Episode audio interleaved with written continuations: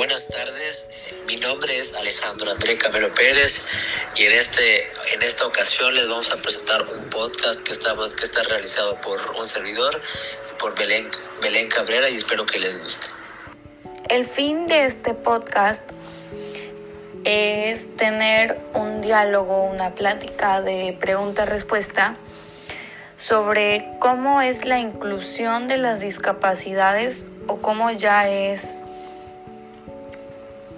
no más aceptado, porque no es el término correcto, porque no es que sea aceptado o no, sino es como ya se le está dando mucho más prioridad, mucho más importancia y ya se está pensando más en esas personas que antes no no pensaban, ¿no? O sea, antes las páginas web solo tenían el enfoque a las personas, pero no se podían a pensar en las otras personas que eran de capacidades diferentes, a fin de cuentas.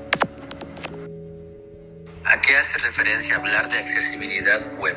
Hablar de accesibilidad web hace referencia al conjunto de elementos que facilite el acceso a Internet a todas las personas, absolutamente a todas las personas, que eso es lo que estábamos hablando hace unos momentos, que es la importante inclusión a todas las personas, que nadie se, se sienta menos afectado por esta parte. Ok, ahora me gustaría preguntarte, ¿qué asegura un HTML? Asegura una compatibilidad total con cualquier navegador. ¿Cuáles son los tipos de software que podemos encontrar en función de las distintas capacidades? Podemos encontrar cuatro. Hasta el momento solo se encuentra la visual, la auditiva, la física y la psíquica. Ahora una pregunta válida. ¿Qué buscan organizar? Que un mayor grupo de personas puedan comprender su contenido sin importar el hardware soft o software. Presentan la mayoría de los sitios web. La mayoría de los sitios web, y esto es un tema muy molesto, es que presentan barreras de accesibilidad. No todos los sitios web están pensando en la inclusión. Muchos no se basan en esto, más bien se basan en el contenido, en que como quieran verlo, sea reituable, ¿no? O sea, que ellos generen una ganancia y muchos no les toman la importancia a voy a ser inclusivo, voy a pensar en todos los demás y no solo en las personas sin problemas o las personas con dificultades o con discapacidades.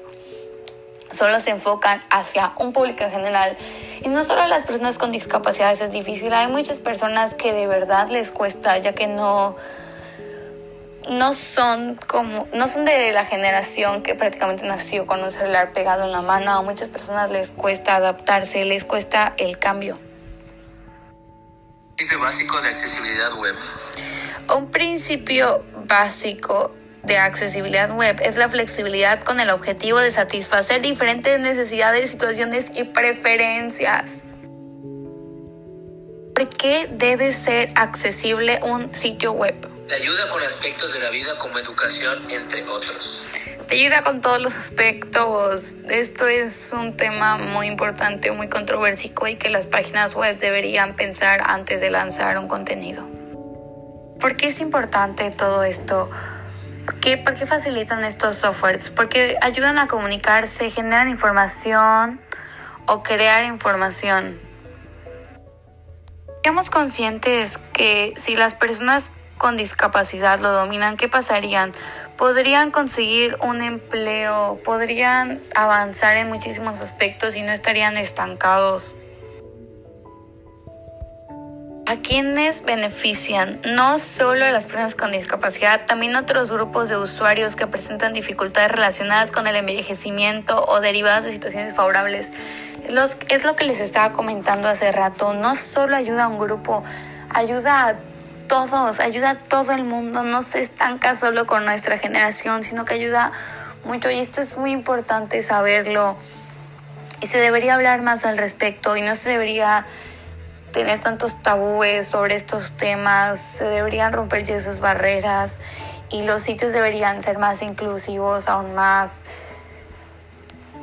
Sería ya no habrían tantas dificultades como las hay, porque no es el tanto el tener una discapacidad física o psicológica, sino ya es una, es una discapacidad, pero de la sociedad. La, la, sociedad es la que te pone las barreras, la sociedad es la que te frena a hacer muchísimas cosas que cualquier persona podría hacer. Y para ir cerrando, me gustaría muchísimo agradecer la participación de mi compañero Camelo, que me estuvo apoyando y nos estuvimos apoyando con las preguntas y acerca de un tema tan importante que no se debería dejar acá, se debería hablar, se debería gritar de este tema, se debería platicar aún más de lo que se platica. Y sí, definitivamente la sociedad ha ido mejorando muchísimo, pero aún nos falta, aún le falta a la sociedad crecer muchísimo y de verdad quiero agradecer al maestro por dejar este tema, porque realmente nos hizo darnos cuenta de muchísimas cosas que no sabíamos y muchísimas cosas que aún le faltan a la sociedad por comprender, por saber, por estudiarse. Le falta mucho a la sociedad por empaparse y por crecer. Eso sería todo. Gracias.